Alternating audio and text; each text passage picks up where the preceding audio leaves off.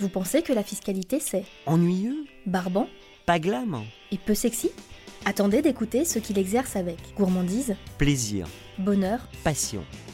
Parler de fiscalité autrement, à travers l'histoire de ceux qui l'ont mise au cœur de leur vie professionnelle, tel est l'objet de ce rendez-vous.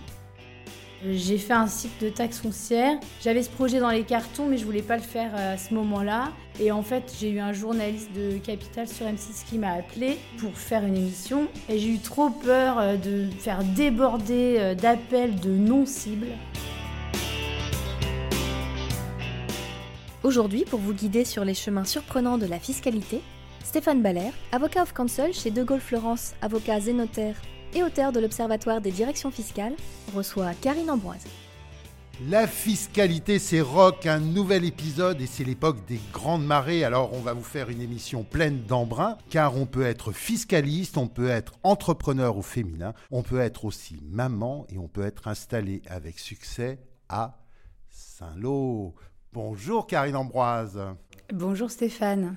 Merci de vous être euh, arrêté à Paris parce que je sais que c'est très difficile euh, de vous avoir sur la capitale et que vous êtes chevillé à votre et, et votre campagne, mais en tout cas sur la route de l'Écosse que vous allez bientôt visiter, vous êtes arrêté avec nous. Alors merci beaucoup à vous et puis merci aux amis de Lefebvre d'Alloz, à Jérémy Martin et Angeline Doudou d'avoir adapté leur agenda pour être euh, avec nous et puis merci à De Gaulle Florence aussi de nous accueillir. Alors Karine, est-ce que l'on est à Granville en ayant une vocation de fiscaliste Alors je suis née à Coutances, c'est pas à Granville, c'est au moins à 25 km ou 30 de Granville, mais c'est presque pareil, il y a un peu moins d'embrun.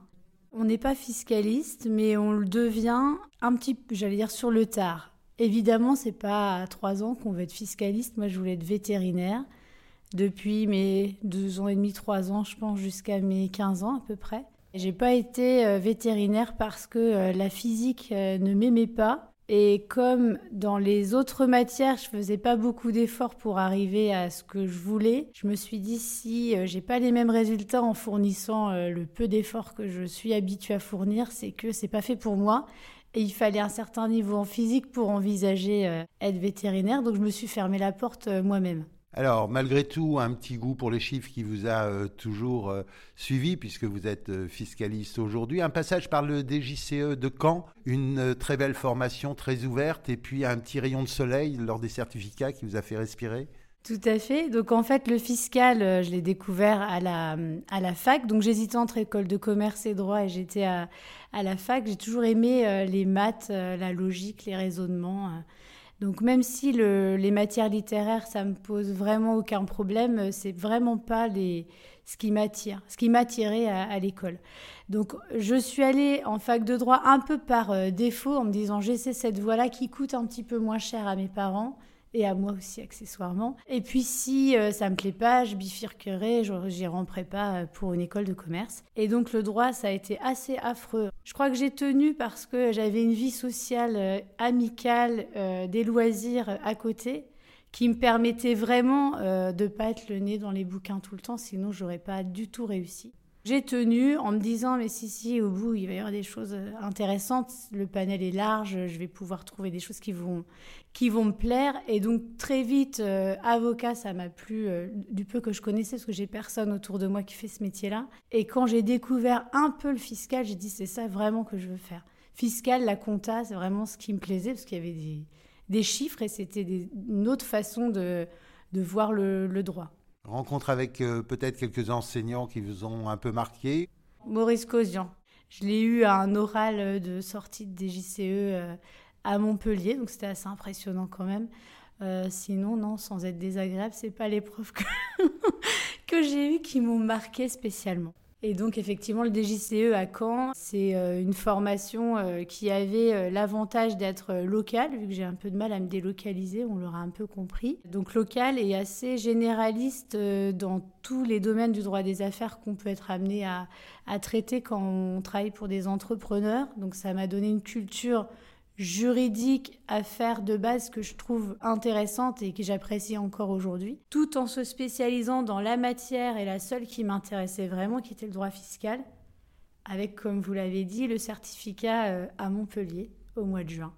Et donc, comme tout étudiant au DJCE à Montpellier, il est dragué par les deux cabinets qui accompagnent depuis la création de cette formation, CMS ou, FIDAL. Vous, ça a été FIDAL? Ah non, non, non, il y avait aussi EY, il y avait aussi Tage, il y avait tous les cabinets. Et effectivement, c'est vrai qu'il y a un shopping à ce moment-là qui peut se faire, qu'on a aujourd'hui sans doute avec les réseaux sociaux, mais qui n'existait pas vraiment. on parle de 2002. En 2002, ça n'existait pas. Enfin, il n'y avait pas de réseau, il n'y avait pas de connaissance des profils comme on peut l'avoir maintenant. Et je pense qu'effectivement, à, ces rendez-vous de recrutement, il y a eu des affaires qui se sont faites. Mais c'est pas à ce moment-là que, j'ai que j'ai décidé d'aller chez Fidal, en fait. C'est plus tard. Parce qu'après, j'ai fait le CRFPA, donc l'école d'avocat. Et c'est six mois avant, que ça, ça durait un an, un an et demi, six mois avant la sortie, qu'il y a eu une offre d'emploi sur Caen. Et c'est pour ça que j'ai postulé à ce moment-là. Des expériences euh, quand même euh, pré-professionnelles ou professionnelles qui vous ont formé, des stages, euh, voire des jobs pour payer vos études? J'ai payé mes études, mais j'ai aussi participé à mes loisirs, à mes sorties avec l'argent que je gagnais. Donc effectivement, les jobs d'été, c'est hyper important. Et même encore maintenant, je... enfin, j'en tire vraiment un intérêt personnel. Pour moi, c'est vraiment important que les jeunes euh, aient travaillé. Ça leur montre autre chose. Ça peut peut-être les faire bifurquer parfois. Mais euh, donc oui, les jobs d'été, j'ai fait euh, les marées. j'ai été dans un bar avec 5 heures de pause entre le samedi soir et le dimanche matin. J'ai monté avec quelqu'un, j'ai aidé à monter une agence immobilière. C'était hyper intéressant parce qu'il y avait, avait rien euh, localement, c'est un réseau. Hein. Mais euh, ça m'a montré plein de choses, même sur, dans des aspects un peu euh, de commerce, commerciaux, de relations clients, là, pour le coup, qu'on ne voit pas du tout à la fac de droit. Et donc, ces premiers stages un peu professionnels, métier d'avocat oui, oui, tout de suite. Mais euh, pour euh, changer un peu, j'avais été faire un stage à Guernesey, parce que j'avais des amis là-bas, chez, euh, dans un cabinet comptable. Je me disais, à l'époque, on parlait beaucoup des normes IFRS. Je me disais, ce serait bien d'aller dans un cabinet comptable pour être à l'intérieur. Bon, j'ai fait de la saisie comptable, hein. mais c'était hyper sympa comme expérience et ça permettait de voir autre chose. Sinon, en cabinet, j'ai fait des stages chez Tage Jamais chez Fidal parce que à l'époque, localement, très localement, là où je suis installée, il y avait une sélection euh, en fonction du sexe euh, du candidat. Et quand on était une femme, enfin une fille, une jeune fille, notre CV allait à la, à la poubelle. Et donc j'ai subi ça quelques années. Donc j'ai jamais pu faire de stage euh, dans le premier cabinet dans lequel j'étais embauchée. Mais en tout cas, les choses changent dans les cabinets puisqu'on vous retrouve quelques mois plus tard avec certainement cette histoire qui a dû faire euh, sourire peut-être un peu jaune votre recruteur.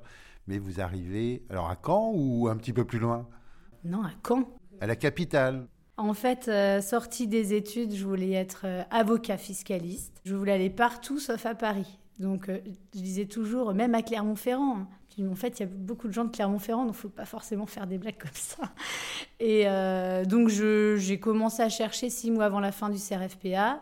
Et il y avait une, une annonce à, à, Caen et euh, j'avais pas envie de postuler.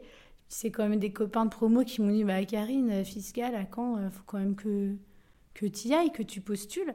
Oui, parce que sinon, à l'Edago, c'était Rennes ou Nantes, finalement, qui vous attendait. Oui, Angers, Rennes, Nantes. Euh, un peu l'ouest, un peu plus, un peu plus à l'est que Caen, euh, un peu plus à l'ouest pardon que Caen. Euh, donc je voulais pas postuler, je l'ai fait euh, quand même. Effectivement, en entretien de recrutement, un des associés était étonné que je n'ai jamais fait de stage chez Fidal, en me disant mais pourquoi vous n'êtes jamais venu?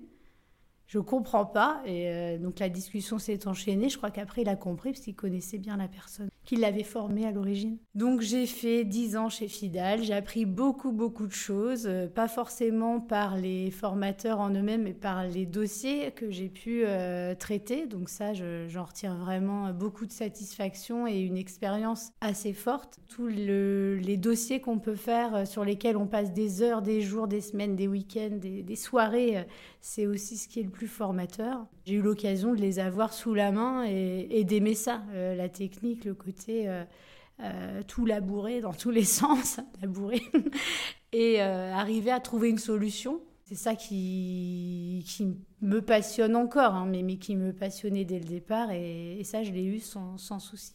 Et déjà la fascination pour les entrepreneurs avant de devenir un entrepreneur vous-même? Ah oui, oui, oui. Non, mais en, fait, dans ma famille, personne n'est entrepreneur, sauf dans des générations plus anciennes où il y avait des agriculteurs. Mais euh, personne n'est entrepreneur. Mon père était, était euh, salarié, mais avec beaucoup de responsabilités, des déplacements et des fonctions qui fait que je me disais toujours, il travaille comme un chef d'entreprise, mais il l'est pas. Mais avec un esprit comme un chef d'entreprise. Ça m'a quand même beaucoup formé, ça. Même le goût du travail. Euh, le goût et la, nécessité de travailler, mais le goût aussi pour ça, le, fait de ne pas se limiter, de ne pas se fixer trop de limites. L'entreprise, c'est vraiment quelque, c'est, une notion qui n'a pas de définition euh, euh, stricte, mais c'est vraiment quelque chose qui me fascine. Le, schéma, le, fait pour quelqu'un euh, d'aller s'investir de cette façon-là, avec toutes les compétences que ça nécessite pour être un peu bon, je trouve ça fascinant, mais toujours encore maintenant. Sortie de, de Fidal, qu'est-ce qui se passe? On se dit au bout de dix ans, on a fait le tour, on a envie d'exister par euh, soi-même. Euh, vous aviez en plus euh, un petit peu sorti, je crois, le, museau en dehors de, de Caen. Qu'est-ce qui fait qu'on se décide et qu'on se lance? Alors en fait, je suis partie parce que j'ai à un moment eu moins de satisfaction que d'insatisfaction. Donc plutôt que de rester euh, dans une position où je sentais que j'allais pas, les choses qui me déplaisaient étaient vraiment très très très présentes. Et en les posant, parce que j'ai fait un tableau les plus et les moins, ça m'arrive encore. Hein. Et euh, maintenant, et euh, en fait en le faisant, je me suis dit les moins, ils sont vraiment forts. Si je dois les pondérer, je vais vraiment aller voilà. Et les moins, je vais pas les changer. Donc en fait, moi, je vais pas réussir à faire changer ce cabinet. Donc, qu'est-ce que je fais? Je ne vais pas rester euh, comme ça, donc je vais partir. Mais je ne savais pas euh, quoi faire. Je ne savais pas quoi faire dans le sens où euh, il n'y a pas d'autres cabinets que ce cabinet-là localement et que j'étais très ancrée dans mon territoire et dans ma région.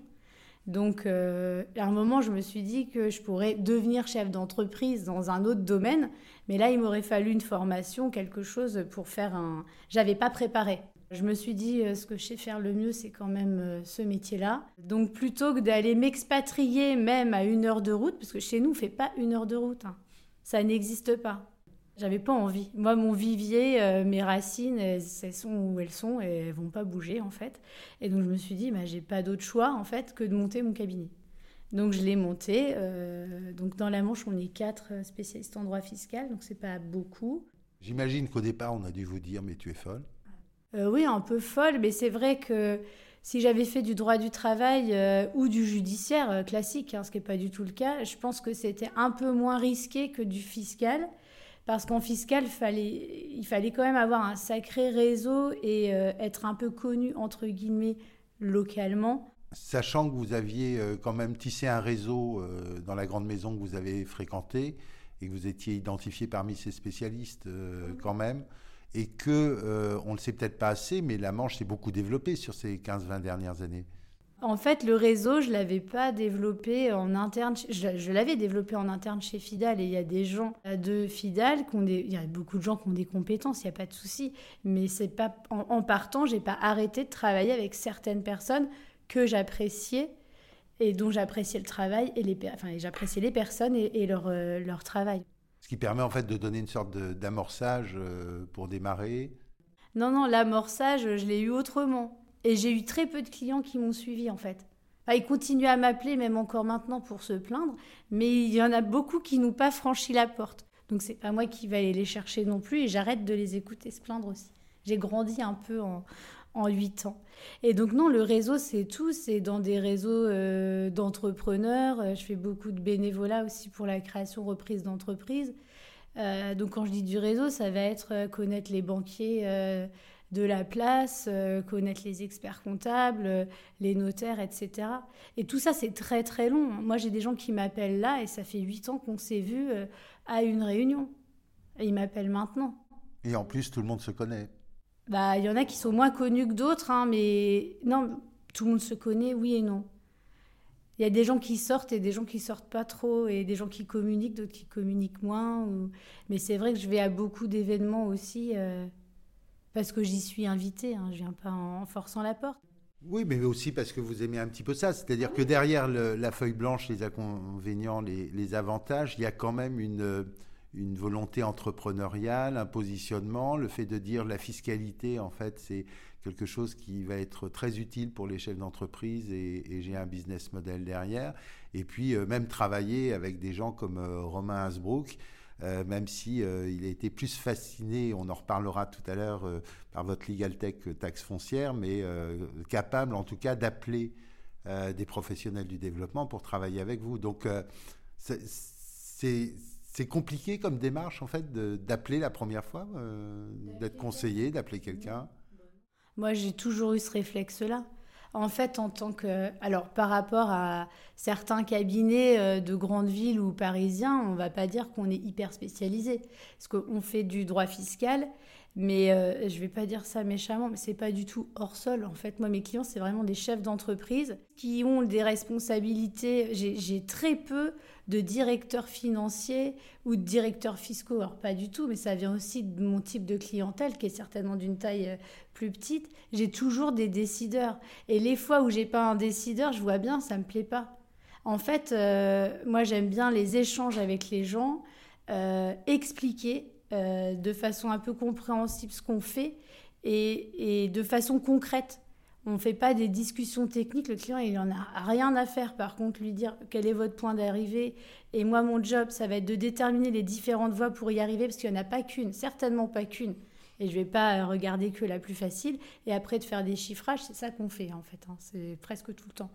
Et euh, bah, c'est hyper concret. Et pour les clients aussi, c'est concret. ils comprennent que euh, c'est pas la réponse n'est pas évidente. Mais euh, non pas parce que c'est technique, parce qu'il peut y avoir plusieurs voies avec notre job et nos compétences, c'est d'imaginer qu'il peut y en avoir plusieurs et de pas se mettre des, barrières. Et donc le fiscal, ben, c'est hyper important. Ça fera, je veux pas que les choix soient faits euh, d'un point de vue fiscal. Par contre, quand j'ai euh, c'est pareil, je fais des plus et des moins. Je veux arriver à une solution, j'ai des plus et des moins, avec notamment le fiscal, les coûts économiques, financiers, etc., la lourdeur administrative, ce que ça va générer après, euh, l'impact par rapport au personnel, euh, plein de choses comme ça. Le fiscal est un des éléments, mais si on ne le maîtrise pas, on ne peut pas faire ce travail globalisant de montage comme on le fait au, au cabinet. Vous écoutez toujours, la fiscalité, c'est rock un rendez-vous proposé par Lefebvre Dalloz. Vous pensez en fait du coup que les jeunes sont formés, vous parliez tout à l'heure de, votre formation au DJCE et cette ouverture que vous aviez, vous pensez que les jeunes que vous accueillez aujourd'hui là-dessus euh, sont, bien préparés? Bah Non, pas du tout. Mais euh, aussi mal que nous euh, il y a 20 ans. Rien n'a changé à la fac de droit, je pense. Sauf peut-être certains M2, peut-être qui sont plus ouverts. On n'a pas parlé de la transition. Ça a été un confort euh, incroyable de gérer que sa production et de pas être responsable des autres. Et j'avais l'impression de traîner des cordes et d'avoir à motiver tout le monde qui n'avait pas le même degré de motivation que moi. Je parle que de la motivation. Et c'était et puis bah, c'est le rôle de quelqu'un qui manage aussi, hein, qui n'a pas choisi son équipe. Donc ça, j'en pouvais plus. Donc du coup, là, le côté entrepreneur m'a permis euh, de tout décider. Bah, alors après, effectivement, ça peut être un peu sans filet, mais de tout décider. Je veux faire ça, je fais ça, je veux aller à tel endroit, je vais à tel endroit, je vais acheter un bouquin à 200 euros, j'ai pas besoin de 5 autorisations, 10 mails pour finalement l'acheter moi-même à titre personnel. On est sur des trucs bêtes. Je veux inviter un client au restaurant. Je l'invite. Il me dit Ah, mais on m'a jamais invité au restaurant. Les conseils, ils se font toujours inviter quand c'est le moment de l'addition, ils vont aux toilettes. Euh, moi, c'est pas possible. Je fais des cadeaux de Noël à mes clients. J'écris, j'envoie des cartes de vœux qu'on personnalise avec euh, nos, nos, petits personnages et qu'on envoie tous les ans aux clients. Le fait d'être entrepreneur, bah, évidemment, c'est des responsabilités. Ça, j'ai hors de question d'y échapper et je voyais de quoi on parlait. Mais c'est aussi des choix, euh, des choix d'entreprise, des choix de gestion, des choix sur les outils, des choix du personnel et euh, des choix des prestataires, des gens avec qui on travaille, et euh, choix des clients aussi. Ça, c'est assez euh, intéressant parce que tout le monde n'avoue pas qu'on est meilleur finalement quand on a des clients que l'on aime. C'est un peu du langage familier, mais c'est vrai, on met tellement nos tripes dans le traitement des dossiers que un peu de compétences quand même, d'énergie que moi j'ai pas envie de le donner à quelqu'un à, quelqu'un euh, qui ne mérite pas, entre guillemets, ou en tout cas qui va mal se comporter, ou, qui va payer une prestation, ou acheter une responsabilité, encore pire. c'est pas pas grave. Il y a du, il y a du travail, il y a d'autres cabinets. Effectivement, euh, moi je veux pas de ça. Et en fait, j'ai coupé les relations avec très peu de clients, très très peu. Alors implication très forte auprès de vos clients, auprès de vos collaborateurs, et pourtant vous vous lancez euh, dans la legal tech. Alors c'est vrai sur la taxe foncière qui n'est pas forcément l'élément de fiscalité le plus glamour même si on a reçu Sandrine Grou, qui est une, passionnée de douane et taxes locales, vous n'êtes quand même pas très nombreux dans ce club-là. Et, euh, c'est un moment intellectuellement euh, puissant, de récréation, de découvrir d'autres euh, compétences, des webmasters, des gens comme ça. Ou qu'est-ce qui fait en fait que vous fassiez un truc où il n'y a pas d'humain? Ah mais s'il y a de l'humain, la taxe foncière, j'en ai fait quasiment dès le début, mais toute seule, vraiment toute seule, parce que personne n'en personne n'en faisait. Quand on était en soirée d'étudiants, on disait qu'on était à la fac de droit, tout le monde s'écartait et là on pouvait danser en remuant les bras sans problème. Quand on était euh, avec des étudiants en droit, quand on disait qu'on faisait du fiscal, alors là c'était encore euh, des regards euh, effrayés. Et quand on dit aux fiscalistes taxe foncière, alors là c'est le néant aussi. Et c'est ça qui m'a attirée dès le départ. J'ai eu envie ou de me spécialiser sur un pays, mais alors là, j'aurais compilé euh, tout pour me dire voilà, je veux euh, travailler qu'avec ce pays-là, ou dans un impôt. Et quand j'ai regardé les impôts, je me suis dit la taxe foncière, vraiment, je crois pas. Et puis votre pays, c'est la France. Oui, mais même, non, mais j'aime bien l'Italie aussi. Ah oui, oh, il y a des taxes locales qui sont pas mal en Italie. Ça me semblait euh, une marche trop importante parce que j'avais pas la culture du pays comme Enfin, j'avais pas la culture du pays. Donc j'ai dit, je vais pas faire ça. Et donc la taxe foncière, je me suis dit, ça va pas se supprimer. Donc j'ai dit, bon, euh, je commence à me renseigner, je vois bien qu'il n'y a rien du tout. J'ai un dossier qui arrive, je vois bien qu'on n'a rien du tout. Même chez le meilleur des éditeurs juridiques, euh, on n'a rien du tout, évidemment, de pratique et, d'expliquer euh, par rapport à, à un travail d'audit de taxe foncière. Je me suis vraiment formée et au début, il est vrai qu'on m'a un peu freinée en me disant non, non, non, on fait rien. Déjà, on avait une théorie, on n'appelle pas le centre des impôts. Jamais. C'était un principe. Et donc personne pouvait me former, je me suis formée toute seule. J'aimais vraiment ça, j'ai découvert, mais c'est des dossiers où on passe des heures, des heures, des heures. Euh, on apprend à savoir quels documents sont importants, comment les déchiffrer, tout seul.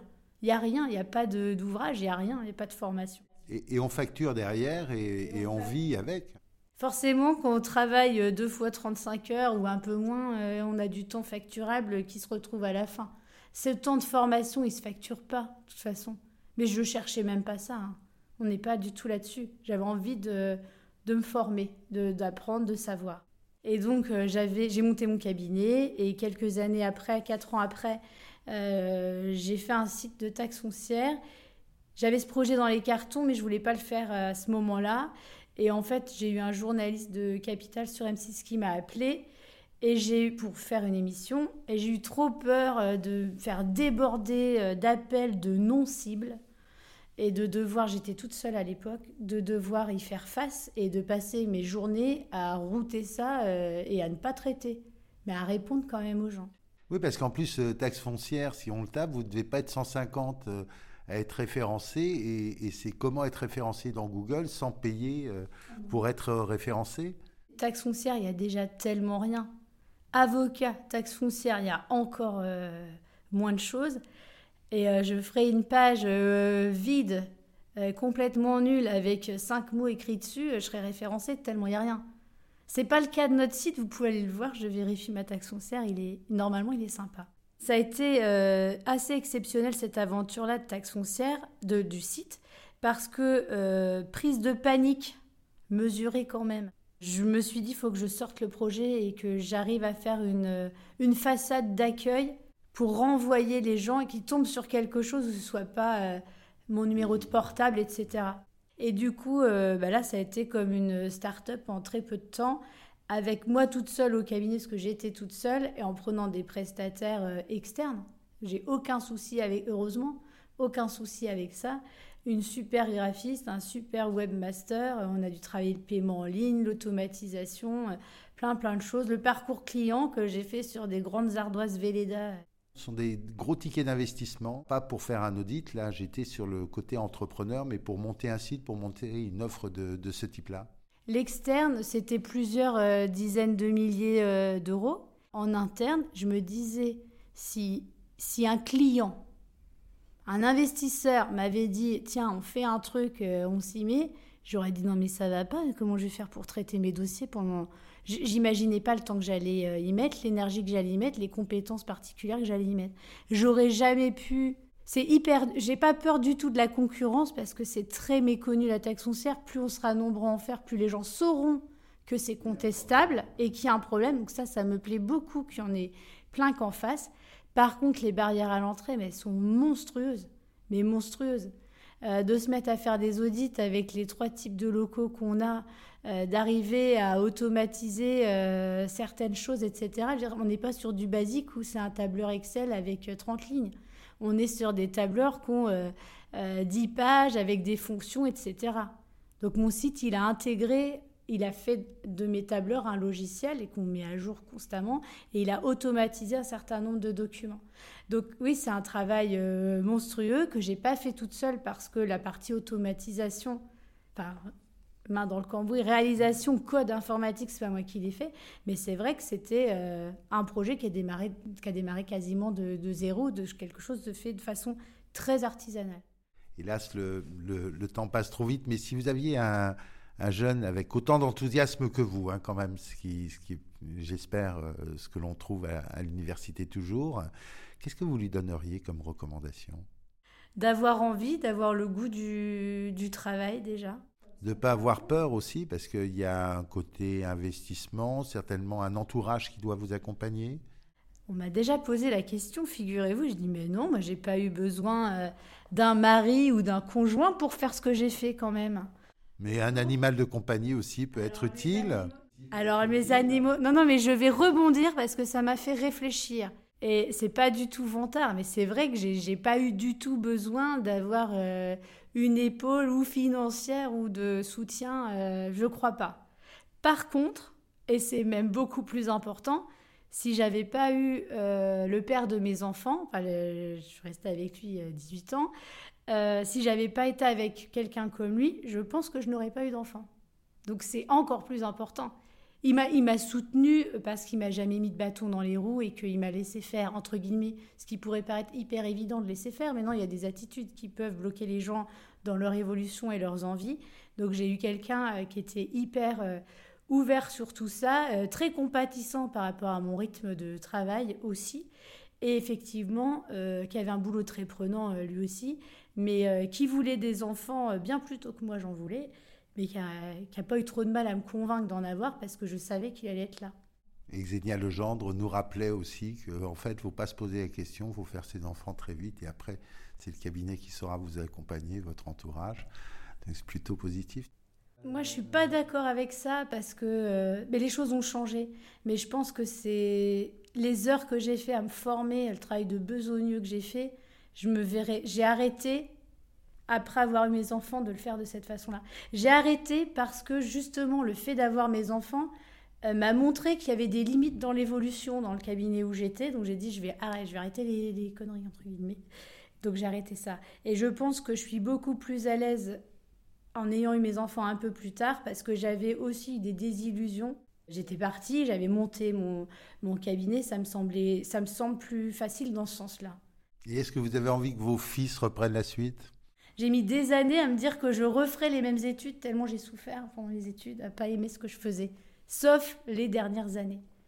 Maintenant, je ne suis plus du tout sur ce mode-là, mais non, j'ai un fils qui veut être agriculteur et l'autre qui veut être pêcheur. Donc ça n'a rien à voir. Moi, j'aimerais mieux qu'il soit ostréiculteur ou mytiliculteur, parce que ça m'intéresse aussi. Et non, je ne pense pas qu'ils reprendront la suite. Mon fils de 9 ans, je lui dis, tu sais ce que c'est taxe foncière, ce qu'ils en entendent parler Il me fait, bah, c'est une taxe pour les foncières. Oui, ok, donc ils sont pas dedans, vous voyez.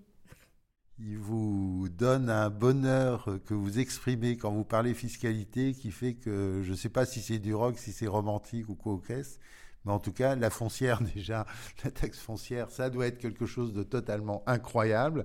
Et euh, l'air de la Manche, ça vous fait quand même quelque chose. Et puis surtout, vous montrez, euh, parce que beaucoup de, jeunes se disent on ne peut réussir que quand on passe à Paris et ensuite revenir en région. En fait, démarrer en région, aujourd'hui, on peut faire plein de belles carrières. y compris de l'international.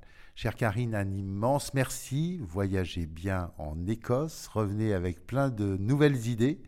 Et puis euh, peut-être que la prochaine, on, la fera chez vous. Alors, je crois que vous avez un petit message secret, comme vous êtes une ancienne du DJCE de Caen. Vous aimeriez beaucoup les faire venir à Chausey sur vos terres?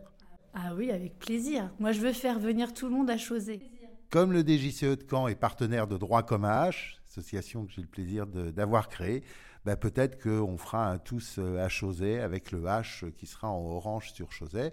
On aura peut-être nos amis de Lefebvre d'Allos qui seront avec nous, et Jérémy et, et, Angéline. J'espère que vos micros tiennent les embruns puisqu'on fera la traversée en direct à ce moment-là. Et puis euh, un grand merci euh, donc à cette maison d'édition et à De Gaulle Florence d'avoir accepté de continuer à accompagner ce programme qui nous permet d'accueillir toujours des fiscalistes très inspirants. Un grand merci, chère Karine. À bientôt. Merci beaucoup.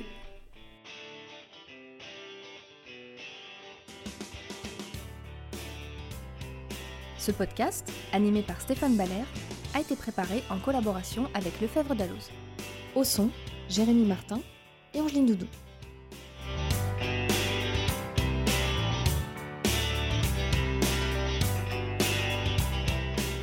Au montage, Jérémy Martin.